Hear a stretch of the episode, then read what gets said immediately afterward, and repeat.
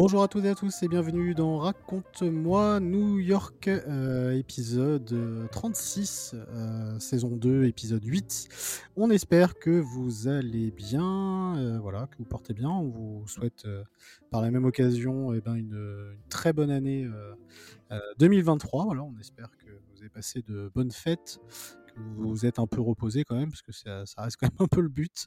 Et puis, euh, et puis voilà, on est en tout cas heureux de, de vous accompagner du coup sur cette euh, nouvelle année. Euh, bien sûr, vous nous suivez bien sûr sur toutes les plateformes et puis et ben, également sur les réseaux sociaux habituels que sont Instagram, Twitter, Facebook et LinkedIn notamment. N'hésitez pas, si l'épisode vous plaît, de le noter, de commenter également sur Apple Podcast et sur Spotify également. N'hésitez pas, puisque c'est comme ça aussi qu'on peut se faire référencer davantage. Donc voilà, sachez que d'un point de vue stat, on a dépassé les 18 500 écoutes. Voilà, donc on arrive tranquillement aux, 20 000. Donc merci beaucoup pour votre fidélité. Mon cher Fabien est là avec moi. Salut Fabien. Bonsoir JM, bonne année. Bah, bonne année à toi aussi. Comment ça va? Bah, Ça va très bien. Excuse-moi juste de te reprendre, mais je crois que c'est l'épisode 37 qu'on enregistre. Ah, pardon, ça se peut. tu sais, on en est, on en fait tellement maintenant que voilà, je, voilà, je suis un peu perdu. Euh, en tout cas, j'espère que les deux derniers épisodes euh, que nous avons réalisés, notamment sur euh, l'histoire de Joseph François Mangin et sur les styles et courants musicaux à New York, vous ont plu. En tout cas, on a on a eu de bons commentaires et puis euh, voilà, on a eu une petite histoire d'ailleurs autour du podcast avec sur l'histoire de Joseph François Donc on y reviendra très certainement. à suivre, affaire à suivre. Voilà, affaire, affaire à suivre. épisode spécial ce soir, il n'y aura pas de médias, il n'y aura pas de news en début et fin d'épisode pour une simple et bonne raison, et ben c'est que nous sommes accompagnés ce soir et nous sommes accompagnés avec Marc Lévy qui nous a fait l'honneur du coup de, bah, de venir dans le, dans le podcast bonsoir Marc. Bonsoir. Bonsoir ou bonjour, parce que bonjour chez vous, puisque à New York. Du oui, c'est ça. Bonjour il est. Euh, alors, on enregistre, on est le vendredi 6 janvier, il est 20h38 euh, chez nous et 14h38 chez vous. Euh, du coup, voilà, donc on est en plein début d'après-midi. merci beaucoup, en tout cas, bah, du temps que vous nous accordez pour, pour ce podcast. c'est parti des, des personnes qu'on avait envie d'interroger, parce que on aime interroger les personnes qui vivent à, qui vivent à New York et qui aiment un peu nous, raconter leur, leur, quotidien. Et donc voilà, on a, on a pas mal de, petites questions à vous, à vous poser. Euh, Marc Lévy, bon, je ne vais pas spécialement présenter euh, qui est Marc Lévy, je pense que tout le monde le sait. Euh, voilà, écrivain très connu en, France et dans, et dans, le monde et qui vit à New York maintenant depuis, depuis quelques années. La première question qui, moi, me, me vient à, l'esprit quand je vois le décor qu'il y a derrière, alors que vous, vous n'allez pas pouvoir voir en podcast, mais on voit de, très beaux bâtiments derrière. vous vivez dans, dans, quel quartier? Je vis dans le village. Ok, ok. Bon, bah voilà, plutôt pas mal. plutôt pas mal. Ok, bon, bah voilà, c'est moi. Moi, c'est mon quartier préféré, donc, donc voilà, ça tombe, ça, tombe, ça tombe très bien. alors, du coup, vous vivez à New York maintenant depuis, depuis quelques années. depuis 13 ans? Mmh.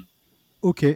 Et alors, du coup, je sais que vous aviez déjà vécu auparavant, mais, je, sais que vous êtes, vous êtes revenu. Alors, qu'est-ce qui a fait déjà que la première fois vous êtes venu à New York et qu'est-ce qui a fait également que vous y êtes retourné après par la suite?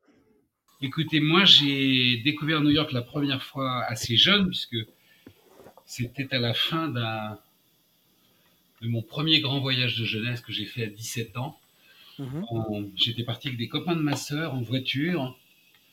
On avait démarré au sud de la Floride, on était allé jusqu'au Grand Lac canadien, et ensuite le voyage s'était terminé à New York. et alors là, je vous parle de ça, on est en 60. Ouais, 78. Et le New York de 78, euh, il n'y en a aucun rapport avec le New York d'aujourd'hui, mais aucun, aucun rapport. Ouais, du point de vue d'ailleurs. Euh, la population, euh, la sécurité, et bien sûr le, enfin, le mood. Le New York des années 70, c'était un New York à la fois, j'allais dire, très sauvage, très authentique, euh, et, très dur. Oui. Bah, du coup, oui, c'est vous avez connu euh, New York euh, du coup dans, les années 70 où effectivement ça n'avait rien à voir. Et puis après, vous avez eu bah, un autre, un autre aperçu après de la ville qui a dû bien changer, effectivement. Oui, oui, oui qui s'est oui, complètement métamorphosé, qui s'est gentrifié. Paris n'a pas suivi du tout le même, la même évolution. Mmh c'est assez étrange d'ailleurs parce que, en fait, Paris, quand, Paris, c'est une ville qui a Bien sûr qu'elle a changé. Ah je me souviens du, du Paris gris euh, euh, des années 70 et Paris s'embellit, euh, comment dire, les façades ont blanchi et puis, mhm. énormément d'aménagements qui ont été faits. mais comment dire, l'architecture parisienne, elle n'a pas fondamentalement changé. Alors qu'aujourd'hui, bah, si vous allez vous promener dans Tribeca ou dans le Financial District, surtout Midtown ou même dans le Midpacking, c'est euh, plus du tout les mêmes villes. Moi, quand, j'avais euh, quand j'avais 17 ans, il était euh, hors de question de traverser le Midpacking la nuit. Quoi. Mmh. On pouvait le traverser, mais une seule fois. Allez, simple.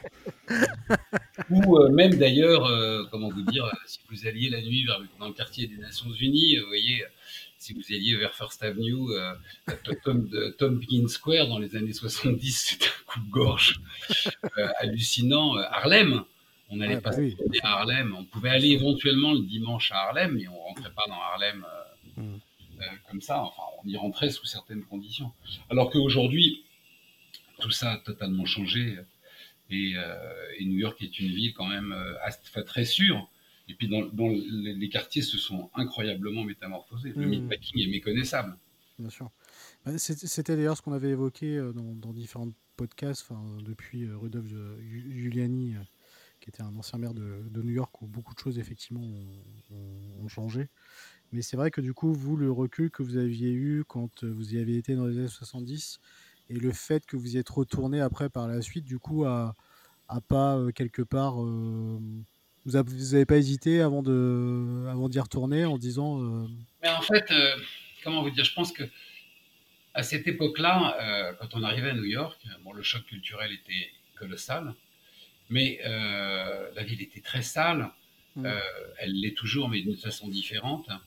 Et la ville était très dure, mais comme, comme tous ces lieux remarquablement atypiques, c'était une ville qui vous rentrait dans les veines ou qu'on prenait en détestation. Il n'y avait, avait pas vraiment de juste milieu. Hmm. Euh, oui, bien sûr, il y, avait, euh, il y avait déjà des touristes qui allaient visiter euh, les gratte-ciel de Midtown, l'Empire State Building et bon, les grands musées de New York. Mais le New York où l'on vit, hmm. c'était un, New York qu'on aimait tout de suite ou qu'on détestait tout de suite. Et euh, moi, j'ai eu la chance de l'aimer euh, passionnément tout de suite, mais parce que j'avais eu aussi la chance de le visiter avec les bonnes personnes et puis de découvrir euh, des, des endroits. Moi, je me souviens, lors de ce premier voyage, d'un truc qui m'avait beaucoup marqué, où des copains m'avaient emmené dans un restaurant-bar, qui était d'ailleurs pas très loin de West End Avenue. Et, et, en fait, dans ce restaurant-bar, les serveurs et serveuses s'arrêtaient à un moment donné de leur service. C'était tous des, des, jeunes et un peu moins jeunes qui travaillaient dans le music hall. Et ils s'arrêtaient, ils montaient sur une scène et ils chantaient. Mais euh, comment dire, c'était euh, comment dire, c'était euh, des chanteurs de Broadway, vous voyez, qui, mm. ça dans la culture française, c'était impossible. Ah oui, imaginez. D'abord, il n'y a, pratiquement pas de music hall en France, mais c'est comme si vous imaginiez tout à coup euh, des chanteurs de l'Opéra de Paris qui sont serveurs dans un restaurant et qui s'arrêtent entre, euh, deux martini et une bière pour monter sur scène. Et tout à coup, le type qui monte sur scène, les chanteurs à l'opéra. Donc il y avait des sur cette scène. Je me pinçais, je me disais, mais c'est incroyable, c'est pas possible quand même. Et, assez naïvement, je me disais, mais c'est fou comme les serveurs et les serveuses de café ici sont talentueux, euh, jusqu'à ce que je comprenne la mécanique. Donc c'était, enfin moi, la ville, elle m'est rentrée dans les veines tout de suite, et puis son graphisme m'est rentré euh, tout de suite dans les veines, parce que New York a toujours été une ville très graphique. Euh, c'est d'ailleurs ce qui la rend si différente de, toutes les autres villes du monde, c'est que les, les perspectives sont tellement irrégulières et tellement diversifiées euh, quand vous regardez les toits de Paris euh, depuis Montmartre, c'est quand même assez uniforme. Vous voyez, oui, c'est vrai. De toits, c'est principal. 95%, c'est des toits en zinc. Mm. Alors qu'à New York, le, rien que de ma fenêtre dans le village, il n'y a pas un immeuble qui fait la même hauteur. Euh, donc voilà, j'avais été, j'avais été très. Après, j'y suis retourné. Enfin, pour la première fois pour y vivre à la fin des années 90, euh, vraiment à la fin, toute fin des années 90. Alors je vivais dans, dans Soho, qui encore à l'époque n'était euh, pas gentrifié. Mhm. Aujourd'hui, Soho, c'est devenu, euh, c'est pareil, c'est un quartier qui a complètement changé d'âme et de registre. Et euh, à l'époque, Soho, c'était quand même, c'était quelque chose, quoi. C'est-à-dire que c'était un quartier absolument passionnant, bourré d'artistes, beaucoup de photographes. Il y avait encore beaucoup de galeries. Les galeries n'avaient pas encore migré vers Chelsea. Mmh. Et euh, il y avait quelques restaurants, mais surtout des bistrots très authentiques. Euh, je me souviens de Fanelli, euh, qui était un des derniers bistrots où on pouvait fumer. et donc, il était très très fréquenté par, bah, voilà, par les artistes et puis par les Français de passage ou les Français qui vivaient là. Et puis, mais il n'y avait pas encore les, les, hôtels qui ont peuplé Soho et puis les magasins de luxe qui s'éteignent. Donc, c'était vraiment un quartier de, quartier euh, à la fois de, vieux et de jeunes, et euh, avec ses ruelles défoncées. Et quand je me, moi, je me levais très souvent tôt le matin pour aller voir le jour se lever dans les rues de Sceaux. C'était un spectacle euh, magique. Enfin, j'ai toujours, voilà, j'ai été passionné par cette ville. L'amour, ça s'explique pas, quoi. C'est, une ville qui m'est rentrée dans le, dans le corps et, c'était mon plus grand rêve d'y vivre. Hmm. Ouais, non, mais c'est vrai que en, général, c'est, enfin, toutes les personnes en tout cas qu'on a pu interviewer ou quoi, nous disent, nous disent la même chose, c'est que voilà, il y a eu un, en général, on a un amour quand même assez inconditionnel pour pour cette ville-là assez vite et du coup, on a un peu du mal à, à, s'en dégager et, tant mieux.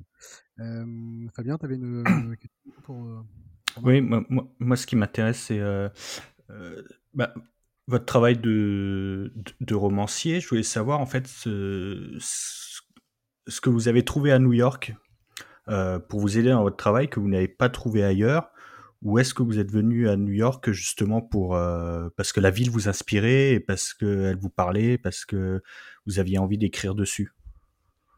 C'est souvent injuste euh, cette question parce que par définition, quand on est là, on n'est pas ailleurs. Donc je ne peux pas savoir ce que j'aurais trouvé ailleurs alors que j'y étais pas. Euh, ce qui m'a inspiré euh, évidemment euh, à New York, ce sont les habitants. C'est des gens qu'on croise dans la rue parce que c'est une ville dans laquelle cohabitent une communauté de 300 ethnies et, langues différentes. et donc il y a une diversité dans cette ville qui est fascinante. Hein. et puis il y, a, une diversité qui est très visible. Tout à l'heure, je vous parlais de Tompkins Square, mais quand vous allez à Washington Square, euh, si vous vous asseyez sur un banc et que vous regardez ce qui se passe autour des tables d'échecs, euh, tout au long de la journée, il y a, y, y a 100 histoires qui se déroulent. Euh, donc ça, c'est absolument passionnant. La diversité dans le métro, la diversité d'un quartier à un autre. Vous voyez, si, vous allez, si vous allez passer deux heures dans Chinatown et que vous prenez un, métro et vous vous rendez ensuite pour aller faire vos cours dans Spanish Harlem, vous avez l'impression d'avoir changé de pays. Euh, donc c'est très, euh, c'est évidemment très enrichissant pour l'écriture. C'est une nourriture euh, permanente. Hein. et mais je crois aussi, pour être honnête, parce que évidemment qu'ailleurs l'herbe est toujours plus verte. ce qui nourrit beaucoup la créativité et l'imagination, c'est de sortir de sa zone de confort. Euh, mm. Donc c'est pas seulement, euh, moi par exemple, une, chose que je me suis toujours interdite de faire, c'est euh, la comparaison, parce que ça sert à rien, vous voyez, de comparer les gens qui veulent comparer Paris à New York. Chacune a ses beautés, chacune a ses inconvénients, et surtout elles sont fondamentalement différentes. Donc si on a la chance de connaître les deux, il faut additionner. Vous voyez, il ne faut pas essayer de diviser ou de soustraire. Mais, euh, mais le fait d'être hors de sa zone de confort, le fait de, de parler au quotidien une langue qui n'est pas votre langue maternelle, mm. euh, vous confronte à l'obligation d'aller vers les autres si vous voulez, euh, si vous voulez vivre et vous faire comprendre. Vous devez mm. d'abord comprendre les autres. Mm. Et ça, c'est une, une, forme d'humilité qui s'installe dans votre quotidien et qui vous place beaucoup plus en observateur. Vous n'avez pas cette facilité, euh, entre guillemets, de vous sentir chez vous. Euh, et avec tout ce que ça a, de, bah, évidemment, de facilitant, euh, vous n'avez aucune prérogative. Vous voyez, vous n'avez pas de droit. Moi, je, quand on s'est vraiment installé ici, bah, on a été très vite identifié. on était les étrangers. C'était mmh. nous les étrangers. Mmh. Donc, il fallait, il fallait se faire accepter. Euh, par les autres. Et le seul moyen de se faire accepter par les autres, c'est pas d'ailleurs du tout euh, parce que l'esprit new-yorkais n'est pas de se fondre. C'est une des grandes particularités de New York, c'est que l'intégration ne passe pas par l'assimilation. Elle passe par le respect des autres, euh, le respect des règles, d'une certaine mesure, enfin d'une certaine mesure. Mais au contraire, New York cultive votre différence culturelle. elle la chérit même, c'est-à-dire que New York euh, revendique cette identité euh, de ville patchwork euh, où on veut que vous apportiez votre pierre de couleur à l'édifice. Mais dans la phrase, il y a bien apporter votre pierre à l'édifice, vous voyez, mais en gardant sa propre couleur. C'est ça que New York aime. Donc on peut tout à fait être portoricain, espagnol, italien, japonais, français et profondément new-yorkais voilà, enfin, c'est, euh, ce, qui, est évidemment ce qui est inspirant. Euh, euh, l'inspiration, elle vient toujours de l'observation, de l'écoute, du regard qu'on porte, et évidemment avec son angle, son décalage. Et le fait d'être en situation étrangère bah, vous apporte évidemment une, curiosité qui naît de la nécessité de comprendre des choses. La, première fois que je, suis, que je me suis installé à Washington Park, parce qu'il faisait beau et que j'entrais dans un parc, et que j'ai vu euh, ces tables d'échecs, alors je les avais vues dans des films. Euh, et là, euh, j'étais en face d'eux et je voyais bien les joueurs, et certains avec leur gueule patibulaire, d'autres totalement alcooliques, et en même temps professionnels d'échecs, les arnaqueurs. Euh, qui sont là euh, pour, vous pour arnaquer le chaland. Euh, c'est toute une communauté qui vit autour de ces tables d'échecs. Et puis ceux qui se connaissaient et qui, vous voyez, enfin, qui conversaient tout de suite alors qu'il n'y avait aucune ressemblance. Et donc, bah, vous vous passionnez, vous vous intéressez, vous essayez de comprendre, vous écoutez, puis à un moment donné, vous allez vers eux, vous parlez, vous interrogez, etc. etc. Donc c'est ça qui nourrit l'imagination. Et, justement, là, vous parliez des, tables à Washington, Square. Vous parliez de Spanish Harlem, parce que j'ai fini euh, Une fille comme elle euh, il n'y a pas très longtemps. C'est des quartiers que vous citez, euh, enfin, que vous présentez dans, le livre. est-ce que vous vous promenez dans, dans, New York en vous disant il faut que je trouve de l'inspiration? Ou alors c'est petit à petit, vous vous promenez dans Spanish Harlem, par exemple, et vous dites ce quartier, il faut que j'en parle ou ces tables d'échecs, vous dites ça, faut que je me le note, faut que j'en parle dans un livre Ou. Euh... Je ne sais plus qu'il y avait. J'avais vu une émission américaine comme ça sur euh, l'inspiration et il y avait un, chanteur américain, mais évidemment son nom m'échappe, qui, qui, racontait cette. que ça m'avait fait beaucoup rire et il disait ben, en fait j'étais au volant de ma voiture et puis j'étais en train de conduire et. Euh, je cherchais mon chemin, et puis là-dessus, j'ai une musique qui m'arrive dans la tête, et, j'ai regardé le ciel, et j'ai dit, tu vois pas que je suis occupé là euh, Et en fait, à, New York, c'est un peu ça, c'est-à-dire que euh, ça vous arrive. Moi, il m'est arrivé dans le métro d'assister à des scènes et j'avais vraiment envie de dire à voix basse, mais non, je suis obligé de taper un texto là, c'est pas possible. euh, je peux pas être attiré par ça maintenant. Euh. Non, non, c'est l'inspiration, elle, naît de l'observation. Elle, c'est pas dans les, c'est quelque chose de très spontané euh, mmh. qui, qui, se produit. Euh. Vous marchez dans un quartier et tout à coup, euh, il se passe quelque chose, vous êtes témoin de quelque chose, et ça va créer euh, une étincelle, ça va donner naissance à une idée. Et vous voyez, par exemple, le, puisque vous avez lu Une fille comme elle, la scène où elle est dans le métro et où elle panique, mm-hmm. parce qu'elle est sur un fauteuil roulant et que donc elle n'est pas à la même hauteur que les autres, elle se trouve... c'est une scène vécue c'est-à-dire que j'ai pas vu euh, une jeune femme avoir cette réaction-là, mais je me suis retrouvé un jour euh, assis.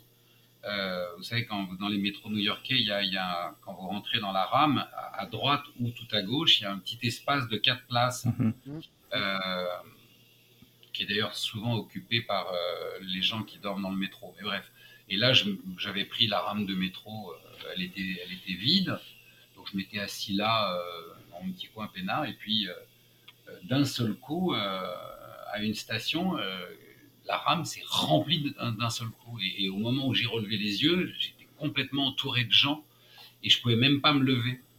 Et bon, alors vous voyez, j'ai eu cette perception-là. Je me suis dit, tiens, c'est.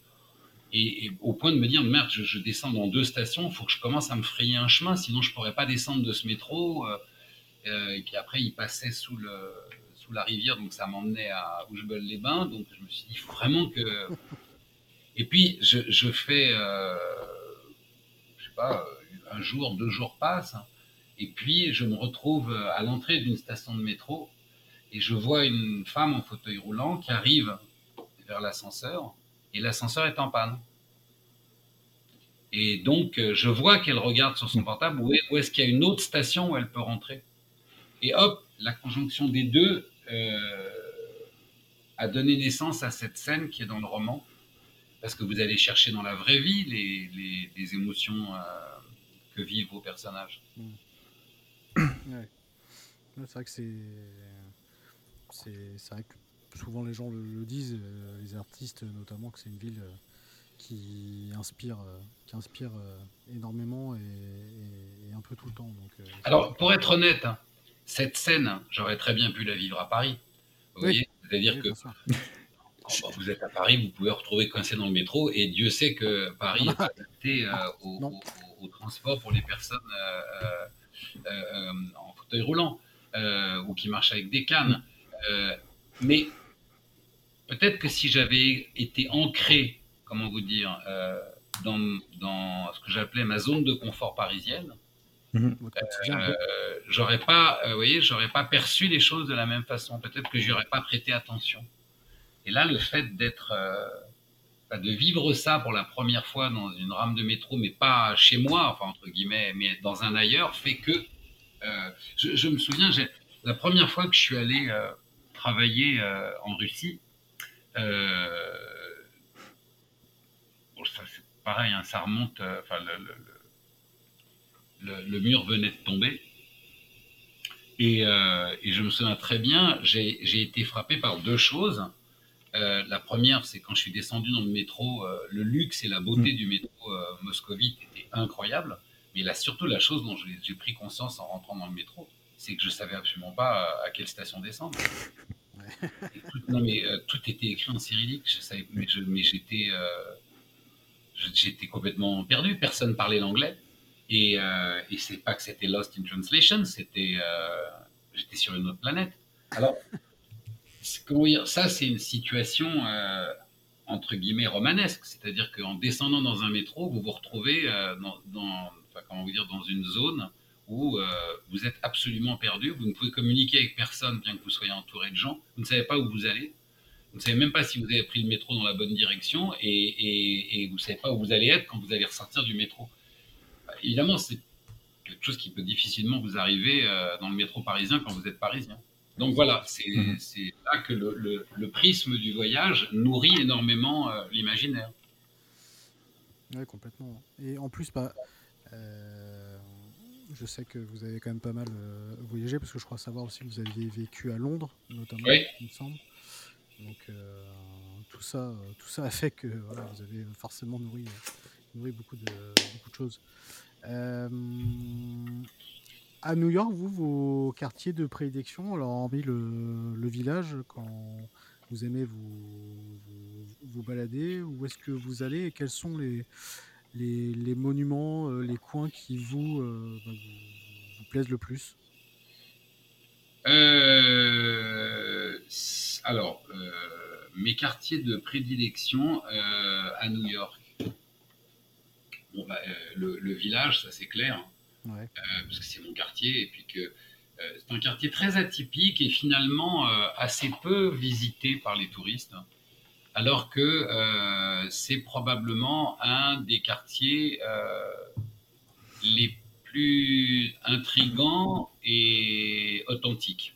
Mm. Enfin, non, c'est pas, pas honnête de dire authentique. Il y a plein de quartiers authentiques, mais c'est un quartier qui est très particulier parce que d'abord, d'un point de vue urbanisme, euh, c'est un quartier de résistance. C'est-à-dire que quand, euh, quand euh, le, le, plan d'urbanisation a été imposé et qu'on a commencé à tracer les grandes avenues et à appliquer les, les, croisements à 90 degrés des rues et des avenues, le quartier, le, le, village qui avait été construit parallèle à la Hudson River et donc qui était de biais euh, de travers posait un énorme problème.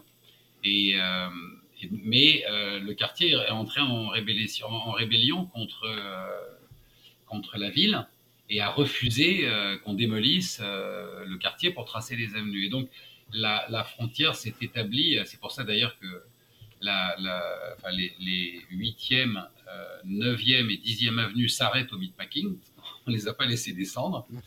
Et, euh, euh, le compromis s'est fait au niveau de la 7e, qui part en diagonale à partir de la 14e rue, comme une espèce de frontière euh, interdite avec, avec le village. Et, donc, ce village, c'est le seul endroit de New York où deux rues se croisent. alors, les, auditeurs qui nous écoutent vont pas comprendre ce que je vais dire par là, c'est qu'à New York, eh bien, les rues sont euh, toutes longitudinales euh, et euh, les avenues sont verticales.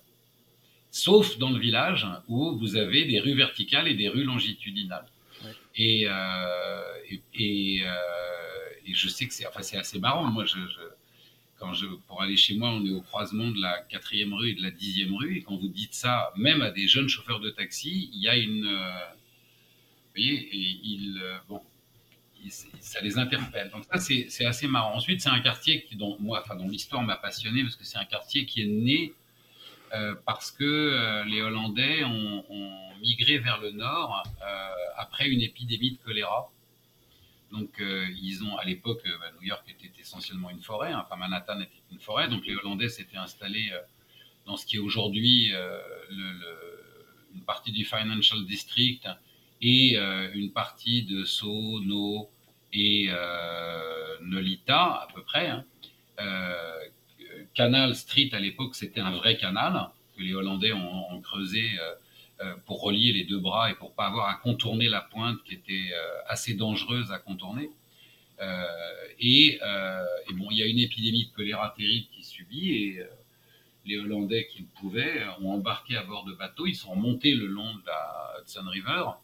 Ils ont d'un moment estimé qu'ils s'étaient assez éloignés et puis ils sont arrivés euh, euh, un endroit euh, où ils ont créé la première rue qui s'appelle Bank Street, pas du tout parce que c'était une banque, mais parce que c'était, ça voulait dire le quai. Hmm. Et puis ils ont installé, ils ont commencé à tailler dans la forêt, et ils ont créé ce village, voilà, qui, a, qui, a, pris sa naissance comme ça. Et le village a conservé sa, cet esprit de résistance donc c'est dans le village, c'est juste derrière chez moi qu'est née notamment euh, la résistance du mouvement LGBT. Euh, et puis euh, c'est l'hôpital qui aujourd'hui n'existe plus, qui a accueilli les premiers malades du sida et où, le sida a été pour la première fois, enfin, je dirais, reconnu et considéré à New York. Et puis c'est un quartier qui a connu où les plus grands artistes de variété de jazz ont fait leur, première, leur première apparition publique dans les lieux mythiques que sont le Vanguard Café, le Blue Note, qui existe toujours et où on jouait. c'est là que la première fois que Barbara Streisand a chanté. etc.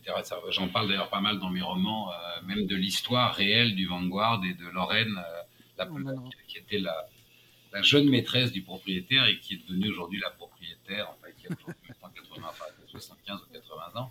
Tous ces lieux-là, on, on, en a parlé notamment dans le, dans le précédent podcast, donc du, du coup c'est bien, ça, fait le, ça fait le lien.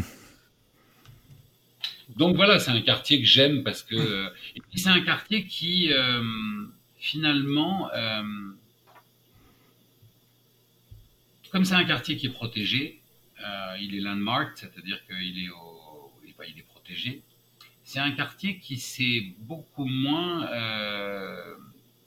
gentrifié que les autres. Il y a encore euh, euh, beaucoup, beaucoup de personnes âgées qui vivent dans ce quartier. Mhm. Et à la fois de jeunes. Et donc, un, comment dire, c'est un vrai quartier. Euh, vraiment, c'est un vrai, vrai quartier. Et, cette diversité-là aussi, elle est, elle est assez séduisante. Enfin, moi, elle me plaît beaucoup. On, enfin, on, connaît, on, se connaît, enfin, on se reconnaît dans la rue, on se dit bonjour. Et ça, dans une grande métropole, c'est assez génial. Enfin bon, ça, encore une fois, on, a dit qu'on ne ferait pas de comparaison, mais l'esprit de quartier, il existe à Paris, hein, euh, mais il existe beaucoup moins euh, hmm. euh, dans des grandes villes comme New York. Quoi. Ça, ça me fait... Après, dans les quartiers que j'aime énormément à New York, bah, je vous dirais que ça va un peu avec les saisons, parce que bah, c'est sûr que le bah, j'aime beaucoup Nolita. Euh, c'est un quartier que j'aime beaucoup. Euh, j'aime, j'aime beaucoup l'Italie. J'adore aller faire mes courses alimentaires dans Chinatown parce que c'est comme là dans la ville où on trouve les meilleurs légumes mm. euh, et les meilleurs poissons. j'aime bien Riverside, tout en haut à gauche. J'ai jamais été fou de l'Upper East, hein, où j'ai l'impression parfois d'être un peu dans le Brésil. Midtown, c'est c'est pas passionnant. À Hell's Kitchen, il y a des choses intéressantes dans Hell's Kitchen, même si c'est un quartier assez moche, entre guillemets. Mhm. Historiquement parlant et culturellement parlant, euh, il y a plein de petites niches euh, incroyables. Euh, j'aimais beaucoup Chelsea, mais je trouve que là, pour le coup, quand on parle de gentrification, bon, c'est malheureusement, je trouve que ça a perdu beaucoup de son âme, Chelsea. Enfin, pas partout, parce qu'encore une fois, ce qui est qui est très particulier à New York, c'est que on a tendance à parler de quartier, mais il y a, des états d'âme et il y a des atmosphères qui sont parfois contenues dans un bloc ou dans deux blocs. Hmm. Par exemple, si vous êtes dans Chelsea, euh, eh bien, euh, euh, si vous êtes entre la 8e et la 10e avenue et que vous êtes, on va dire, de la 19e, de la 20e à la 23e ou 22e, c'est en soi un quartier dans le quartier. Euh, et, vous changez de rue et c'est plus du tout le même quartier alors que c'est encore le, géographiquement le même quartier. C'est ce qu'on c'est ce qu'on répète. Euh, on, a, on a un petit fil rouge un peu marrant dans le, dans le podcast, c'est qu'on dit aux gens euh, n'allez pas à Times Square. Parce que bah tous les gens, tous les gens, enfin la première fois vont passent les soirées. Allez 10 minutes. Voilà, c'est ça. Merci, merci de nous appuyer. non, non, mais Il y a tellement de quartiers. Eh oui, allez-y 10 minutes. Times Square, ça n'a aucun intérêt. C'est euh, marrant 10 minutes voilà, pour y aller, se faire une photo en disant qu'on a été à Times Square, regarder autour, et puis après, il n'y a rien à voir. Quoi. Ah bah voilà. mais, mais, mais... et puis alors en plus, je veux dire, on va, c'est bon, comme on est français, c'est bon de dire du mal. Euh, dire que, euh, tout est dégueulasse là-bas, la bouffe est mauvaise, c'est vraiment euh, rien. Il y a, y a plein, plein, et puis il y a tellement de choses à voir ailleurs. Non, il n'y a rien à voir à Times, enfin, Times Square. Euh, ce qui est alors il y a Times Square, il y a deux trucs marrants à faire. Si vous êtes très matinal, euh, alors euh, allez à 5h30, 6h du matin à Times Square. Ça, c'est une vraie expérience. Parce que là, vous allez voir des choses qu'on ne voit jamais autrement à, Times Square, c'est-à-dire la jonction de deux mondes à New York. Hein. c'est le monde de la nuit et le monde du jour. Et là, euh, là, ça vaut le coup. Il y a très peu de gens à ce moment-là. Et vous allez voir ces deux univers qui se côtoient, enfin qui se rencontrent sans se croire, enfin qui se croisent sans se rencontrer. Et, euh, et là, euh, vous allez voir des lumières magnifiques. Ça, c'est vraiment euh, un moment, enfin un moment à voir. Et sinon, J'imagine le calme aussi doit être pas mal aussi. Oui, c'est non, mais il y a, y a, un côté, il y a une atmosphère très difficile à décrire, mais, mais assez passionnante à ce moment-là, vraiment, mmh. juste au moment où le jour se lève. Donc, en fonction de la saison à laquelle vous vous, trouvez, vous regardez à quelle heure le, jour se lève hein, sur votre téléphone portable et vous y allez un petit quart d'heure avant et là vous, vous, vivez le lever du jour à Times Square. Ça c'est un, un, truc à faire. Et sinon, 10 minutes de nuit pour bien profiter des illuminations et puis basta. Quoi, Et euh, ni déjeuner, ni petit déjeuner, ni dîner. Quoi. Ça c'est absolument intéressant. Parce qu'une une fois, j'avais vu un, comment, quelqu'un qui avait essayé de faire un plan de tous les quartiers de Manhattan. Il y avait plein de carrés dans des rectangles, avec des petits carrés dans des grands carrés qui lui-même était dans un grand rectangle pour essayer d'identifier tous les quartiers et donner un nom, justement, à tous ces blocs que vous, dont, vous racontiez, dont l'atmosphère peut être différente. Euh, euh, au sein, au sein d'un même quartier. C'était, euh, on aurait dit un tableau un peu de Liechtenstein avec des, des couleurs partout, des carrés, des formes. Euh, c'était. Euh, c'est très juste, hein, c'est très juste. Si vous êtes, j'allais vous dire, de la. On peut prendre par exemple de la 14e rue à la 20e rue. Si vous le faites sur la 10e avenue, la 9e avenue, la 8e avenue et la 7e avenue, ça n'a strictement rien à voir.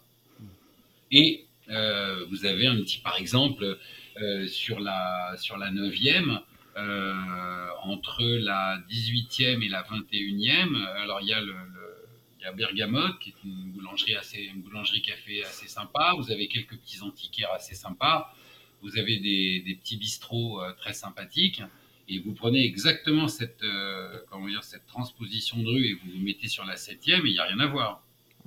Vous voyez hmm. Et sur la huitième, euh, non plus d'ailleurs à ce endroit-là. Euh, non, mais c'est vrai, 7 et 8, vous n'aurez rien à voir. La neuvième, à cet endroit-là, elle est intéressante. Et puis après, dès que vous dépassez la 21e euh, rue sur la 9e, il n'y a plus rien à voir. Enfin, jusqu'à ce que vous soyez. Donc, ça, oui, oui, c'est évidemment. Tiens, dans les quartiers que j'ai oubliés, dans l'Upper West, le, petit coin 71 Amsterdam, euh, le Lincoln Center, mm. euh, ça c'est aussi un quartier assez sympa que j'aime beaucoup. Euh. Il y a la brasserie de Luxembourg qui est 77 si ma mémoire est bonne. et ça aussi c'est un quartier assez chouette à visiter. Mm. Et il vous arrive du coup d'aller dans, les autres boroughs, je pense bien sûr à Brooklyn ou au Queens ou ce genre de choses, et il vous arrive d'aller vous balader là-bas euh, pour euh, justement un peu euh, nourrir un petit oui, peu Oui, oui, bien sûr que ça m'arrive. Brooklyn, c'est Brooklyn, on y va surtout dès que les beaux jours reviennent, hmm. parce que il y a des trucs vraiment très sympas à faire à Brooklyn. vous allez penser que je ne pense qu'à la bouffe, mais par exemple, nous aussi. Hein. Mais d'abord, c'est vrai. Mais par exemple, j'ai un. Les Français, ça non ben oui, c'est ça. Mais bon, il y, a un, petit endroit à Brooklyn où, dans une arrière-cour, l'été, ils, servent un, barbecue. Enfin, un barbecue. Euh, de la viande fumée, de la viande de barbecue qui vous apporte sur des planches. Euh, et, euh, bon, bah, c'est absolument. avec des, des, pickles et des, et des coleslaw.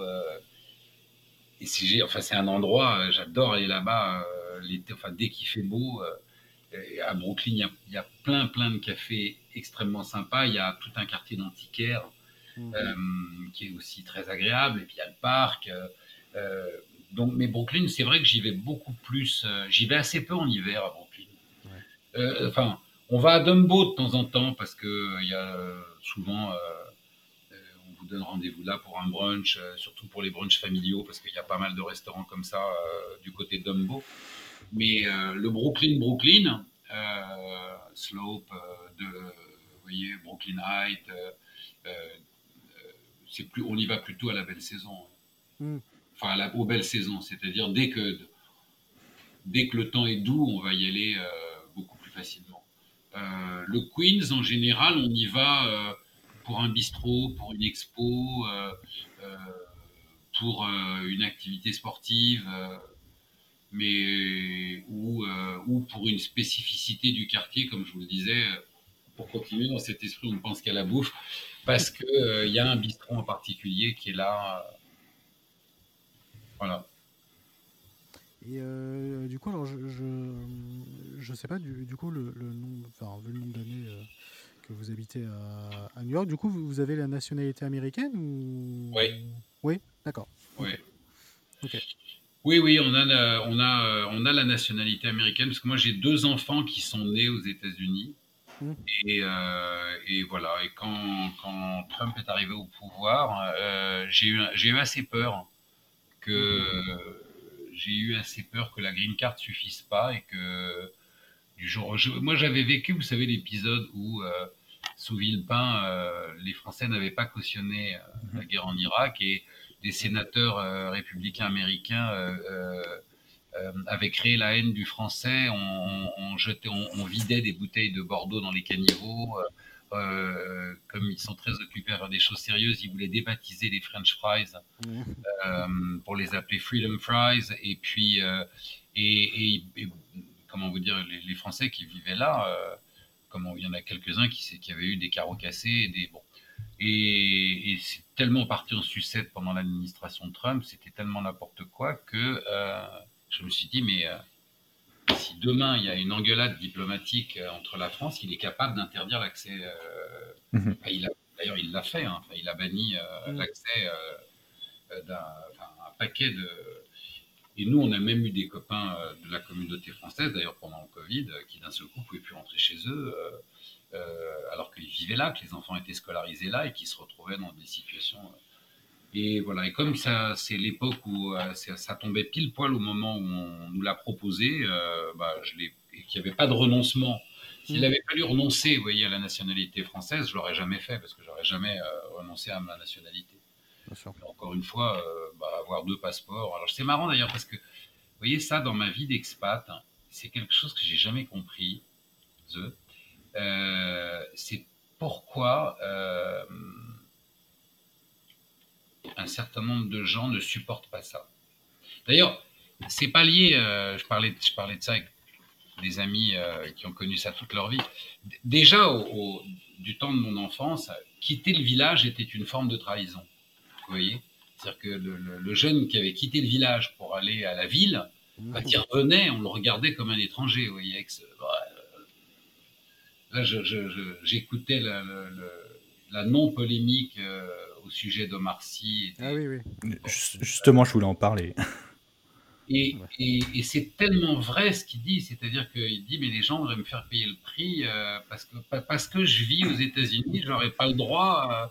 Euh, c'est tellement absurde, c'est-à-dire que alors, en même temps ils sont très très contents que euh, vous voyez on s'exporte, qu'on crée des, des vous voyez enfin qu'on crée des richesses à l'étranger, mais si vous vivez à l'étranger, vous êtes un sous-français. Bon. Mm comme dit Omar Sy, hein, on n'a pas à se justifier dans la vie. Euh, moi, j'ai passé plus de la moitié de ma vie à vivre dans différents pays. Mais voilà, pour l'histoire de la nationalité, euh, bah, euh, voilà, j'ai les deux passeports et finalement, voyez, ça n'enlève rien à la perception que j'ai de mon identité ou de mon origine. Et je suis un Français qui a le passeport américain, mais j'ai des enfants qui, ont, qui eux, euh, se sentent euh, enfants des deux pays. D'accord, ouais. Comme, euh, comme souvent. Bah, votre deuxième passeport, c'était surtout une sécurité administrative, plus que. Pour moi, oui, parce que je l'ai eu à, j'ai eu mon deuxième passeport à 55 ans. Vous voyez que vous changez pas. bon, voilà. Mais, mais, pour mes enfants qui sont nés ici, ils sont vraiment de deux souches. Vous voyez, ils ont ce métissage culturel des deux nationalités. Ils aiment les deux. Et, euh, même pour eux, j'étais, euh, comment vous dire, euh, une forme de jalousie paternelle. Je voulais pas être moins qu'eux. je voyez, qui me fasse chier en me disant Oui, mais moi je suis américain, pas toi. non, mais oh, un peu d'autorité quand même. Alors, hein, il faut s'y préparer à l'adolescence. Déjà qu'ils se de mon accent.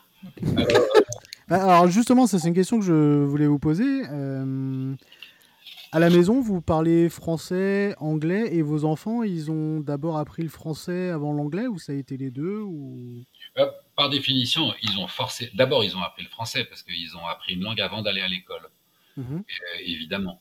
Et puis ensuite, ils ont été scolarisés. Et euh, alors, c'est drôle, c'est assez amusant parce que Georges, alors qu'on lui parlait qu'en français, il a commencé, euh, parce qu'il est allé à l'école très tôt, vraiment très tôt, et, donc euh, très vite il a choisi l'anglais. Et puis du jour au lendemain, il a basculé et il est passé en, français. Mais vraiment, vous voyez, comme un disque, on change de mmh. face. D'ailleurs, on s'en est, on, s'en est rendu compte. voyez Alors nous, on leur parlait toujours en français. Mais lui nous répondait en anglais quand il était bébé, enfin quand il ah était vraiment enfant quand on regarde des petites vidéos qu'on faisait enfant, il, balbutie vraiment d'abord en anglais. Et puis d'un seul coup, il a, il chopé le français et il s'est mis à parler le français. Et Cléa, elle a fait le contraire. Elle a parlé pratiquement que français euh, jusqu'à 4 ans. Et là, ça fait deux ans euh, qu'elle parle que anglais.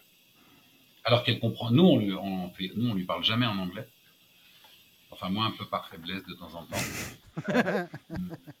mais je me fais très vite reprendre par euh, sa maman euh, qui me corrige énormément là-dessus. Non, mais parce que c'est vrai que par paresse, il y a un moment donné où quand quelqu'un s'adresse à vous dans une langue, euh, ah oui, c'est normal. Hmm.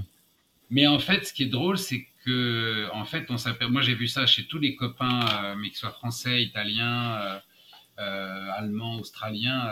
c'est qu'en fait, les enfants vont parler en général la langue maternelle avec leurs parents, mais quand ils sont entre eux, ils parlent la langue de l'école.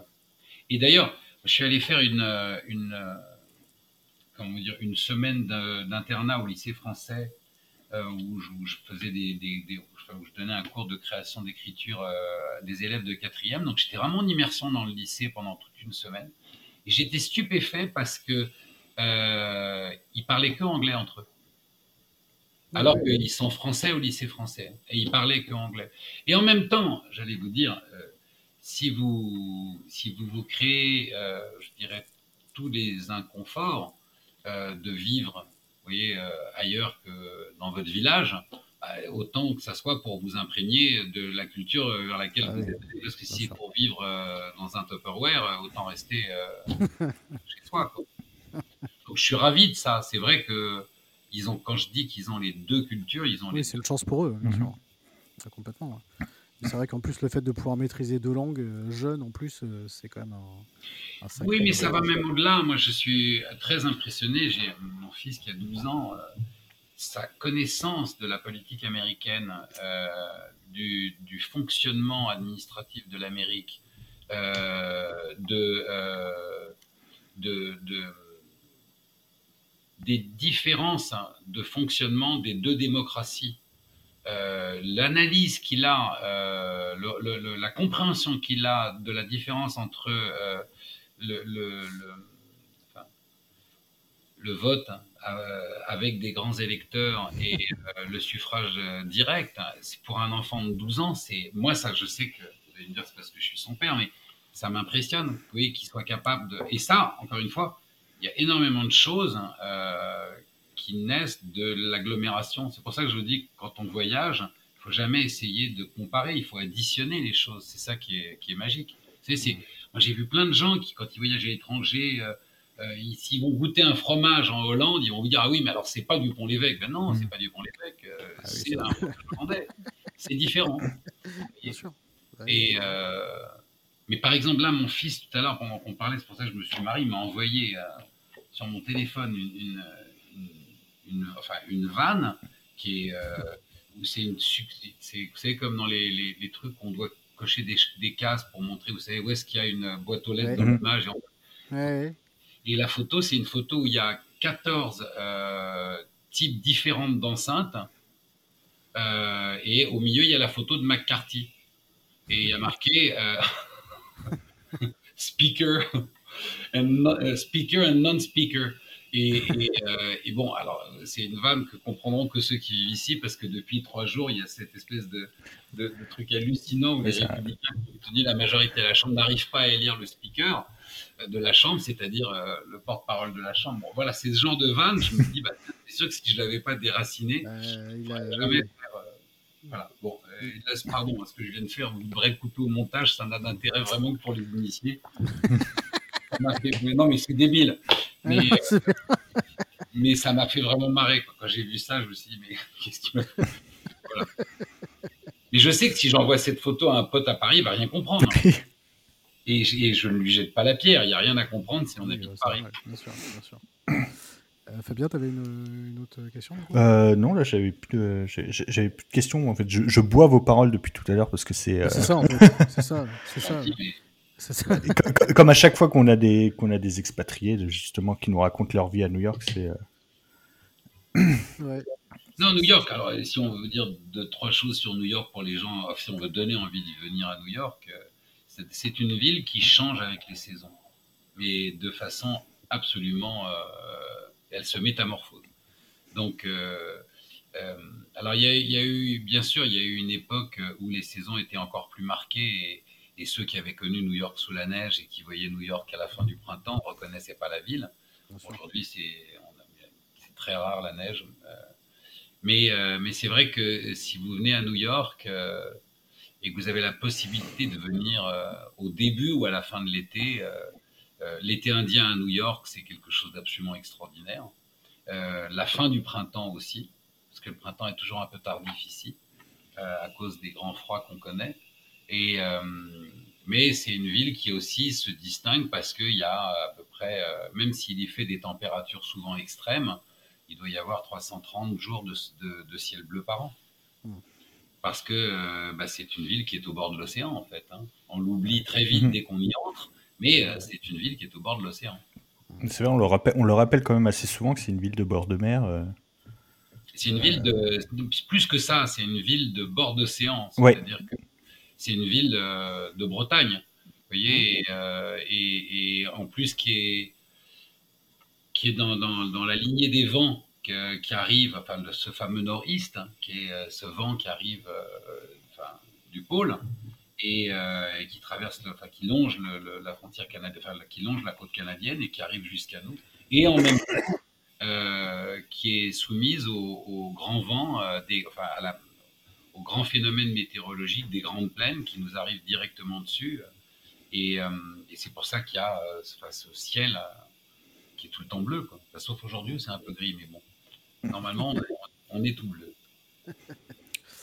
Mais c'est vrai que on, a, on a souvent tendance à, à l'oublier, ça, que oui, c'est une ville, c'est une ville effectivement au bord de l'océan, et c'est vrai que souvent on a tendance à, à le zapper un petit peu. Euh, c'est pour ça que du coup, quand on va à la plage à New York, ça paraît toujours un peu bizarre. En métro. Quand on va à la plage, en... oui, on, Va, à la plage en métro. Oui, c'est ça. Donc ça, oui, ça, ça. existe vraiment. Ah, oui. on a tendance à l'oublier, mais, mais c'est vrai que c'est quand même plutôt, euh, plutôt, sympa à, plutôt sympa à faire.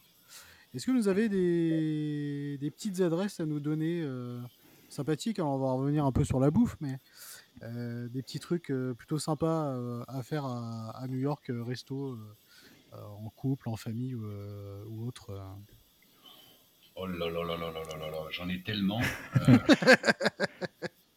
non mais j'en ai, j'en ai vraiment vraiment plein. alors je vais prendre mon. Allez vos trois coups de cœur.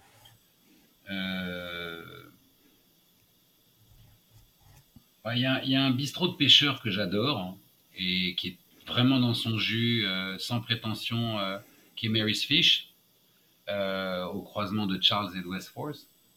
Il y a un restaurant de bistronomie à la frontière entre l'West Village et Soho que j'aime énormément, qui s'appelle Mimi. donc ça, c'est un deux.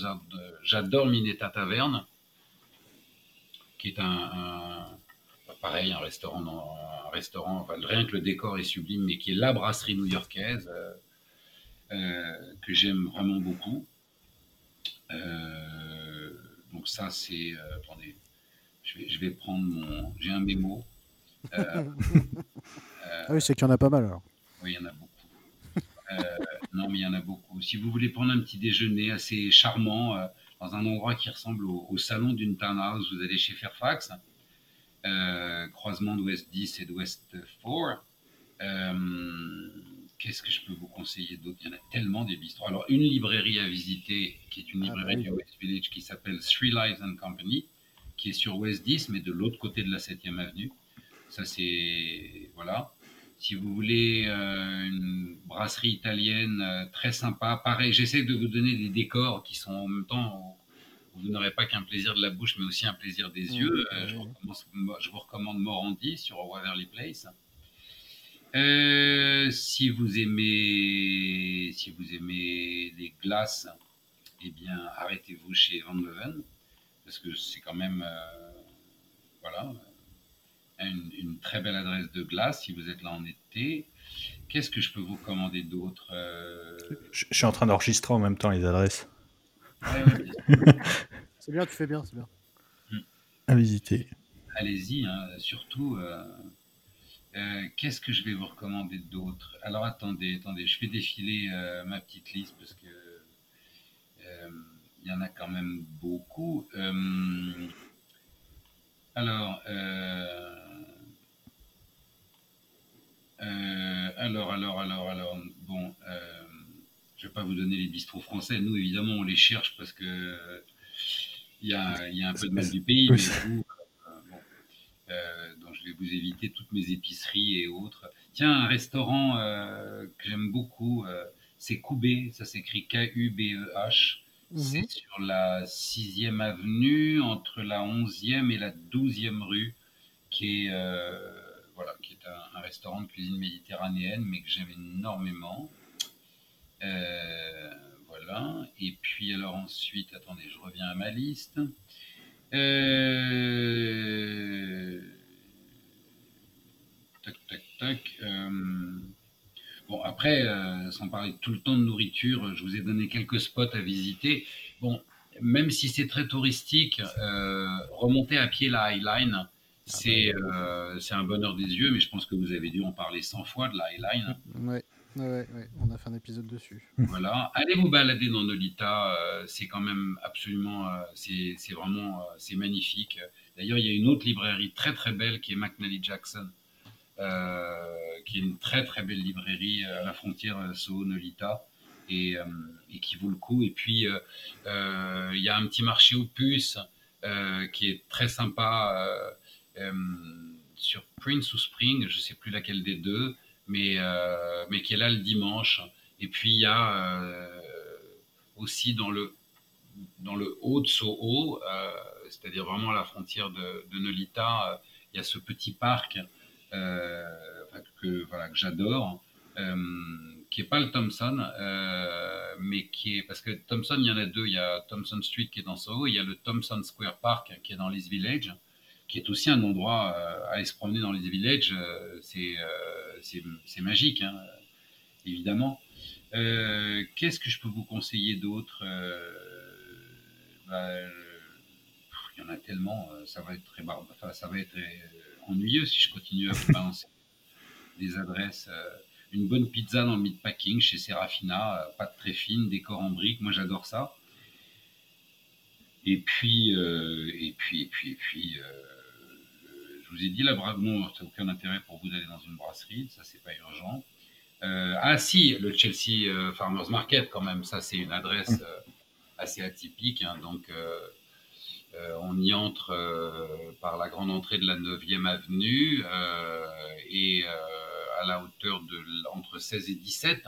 Et vous entrez dans le Chelsea Market, là, vous pouvez y passer deux bonnes heures et euh, essentiellement maintenant des commerces de bouche, mais euh, la déco est c'est une ancienne usine euh, et, c'est un endroit vraiment absolument à ne pas y aller le samedi parce que c'est noir de monde, ça n'a aucun intérêt.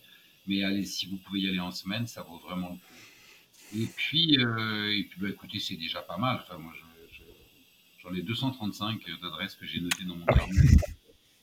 Et si vous voulez retrouver toutes mes adresses, je vais faire un peu de pub pour les copains vous téléchargez l'app qui s'appelle Mapster, M-A-P-S-T-R. Et, euh, et, là, vous pouvez, euh, ma carte est publique, vous pouvez télécharger, euh, il y a toutes mes adresses de New York dessus.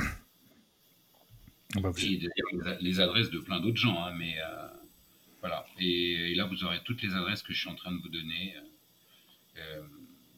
et pas seulement, contrairement à ce qu'on peut croire, pas seulement des adresses de nourriture, mais aussi, mais aussi des lieux et, et puis et puis des petites boutiques. Vous voyez, par exemple, il y a un endroit où j'adore aller, moi, qui s'appelle Artist and Fleas, qui est euh, sur la 10e avenue, 88 10e avenue, qui est une espèce de boutique brocante, euh, mais bourrée de charme.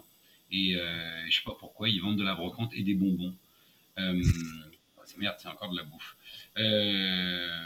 voilà, enfin, moi j'aime beaucoup aller voir les. les, J'adore les marchés aux puces. Il y en a quelques-uns quand même assez joyeux dans New York.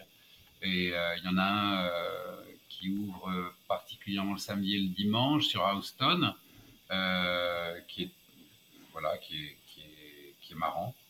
et puis, bon, j'imagine que vous avez déjà dû parler du marché d'Union Square plein de fois. On l'a évoqué, ouais. une paire de fois. On l'a évoqué, ouais, ouais complètement. Ouais. Pas passionnant en hiver, mais alors dès le printemps, si vous avez envie d'aller au contact de la population new-yorkaise, aller passer 2-3 heures euh, sur Union Square au moment du marché, euh, euh, mercredi, jeudi, vendredi, samedi. Jeudi, vendredi, samedi, je suis sûr, je crois que mercredi aussi. Et, là, c'est intéressant, culturellement parlant, enfin d'un point de vue sociétal, parce que d'abord, énormément de New-Yorkais viennent là, donc vous allez voir des tas de gens différents, mais aussi parce que tous les producteurs euh, de la Hudson River euh, viennent ici. Euh, et c'est toujours. Moi, je sais que quand je, quand je travaillais à Moscou dans les années 90, j'allais le dimanche au marché parce que c'est là que je voyais les gens. Et en même temps, on apprend énormément d'une culture en voyant ce qu'il ce qu'il y a sur les étals des marchés. Et donc ça, voilà, c'est une belle adresse à, visiter à la belle saison. C'est un endroit absolument passionnant. Je vous épargne évidemment toutes les expos, les musées que vous trouverez dans tous les bons guides. Vous n'avez pas besoin de l'adresse du Met, euh, euh, de l'Afrique. Euh, enfin, en même temps, aller vraiment au Met. Mm. C'est c'est une expérience unique. C'est vraiment magique. C'est l'ambiance qu'il y a à l'intérieur du maître. Et c'est très très différent de l'expérience que l'on vivra au Louvre. Euh, euh, c'est très différent. Je, donc ça sert à rien de les comparer, mais c'est vraiment différent. Et c'est une expérience euh, vraiment formidable d'aller au maître. tout âge confondu. Et là, vous pouvez y consacrer une journée. Vous pourrez vous restaurer sur place. Il y a des espaces où on peut s'asseoir tranquillement et, et reprendre ses jambes mais euh, c'est une très très belle expérience. Et je vous déconseille de faire Central Park et le Met dans la même journée. c'est trop. Oui. Mais si vous êtes à New York euh, à la belle saison, enfin en tout cas un jour où il fait beau, allez flâner sur les pelouses de Central Park un dimanche, c'est un moyen magique de rencontrer euh, tous les New-Yorkais. Parce que ça aussi, c'est à New York, je dis pas ça par défaut avec d'autres villes, parce que je vis pas dans d'autres villes. Mais vous avez comme ça des lieux de concentration de gens, de, d'agglomération de gens, et, euh, et qui sont des lieux d'observation formidables. Donc, euh, le Tompkins Square euh, dans les villages, c'est formidable comme lieu, le week-end, avec toute la vie qui se passe autour, et Central Park aussi. Ok. Bah, en tout cas, tout ça est Bien noté, si en tout cas vous souhaitez aller à New York, euh, vous, avez, euh, vous avez forcément de quoi faire. Même pour nous, ça va nous, ça va nous servir. Euh, en tout cas, merci beaucoup Marc d'avoir été avec nous et de nous avoir accordé quand même pas mal de, temps à, évoquer New York. On sent que vous aimez cette ville et que vous la connaissez quand même comme votre poche, donc c'est quand même plutôt, plutôt agréable. Ben non, ben merci à vous et puis ben, bonne visite à New York pour bientôt, on espère. Euh, nous, on espère y retourner effectivement bientôt. Et puis, on connaît quand même des gens qui y vont, euh, qui y vont quand même assez souvent euh, autour de nous, voilà, qui, soit qui y vivent ou qui y retournent de temps en temps. Donc, donc, donc voilà, merci beaucoup en tout cas de nous avoir fait partager votre, votre expérience new-yorkaise. Ben, je vous en prie, et puis bah, bonne année. Merci. Bah, bonne année. Bonne année également. Mon cher Fabien, merci beaucoup pour cet épisode. Merci JM, merci à toi. On se retrouve du coup pour le prochain. On espère que ça vous a plu. N'hésitez pas du coup à noter sur Apple Podcast, également laisser vos commentaires aussi par la même occasion. Et puis également sur Spotify, vous pouvez également noter le podcast. On vous remercie encore une fois de votre fidélité. On remercie Marc Lévy d'avoir été avec nous. Et puis bah, quant à nous, du coup, on se retrouve pour le prochain épisode. Et encore une fois, très bonne année à toutes et à tous. Merci. Ciao ciao.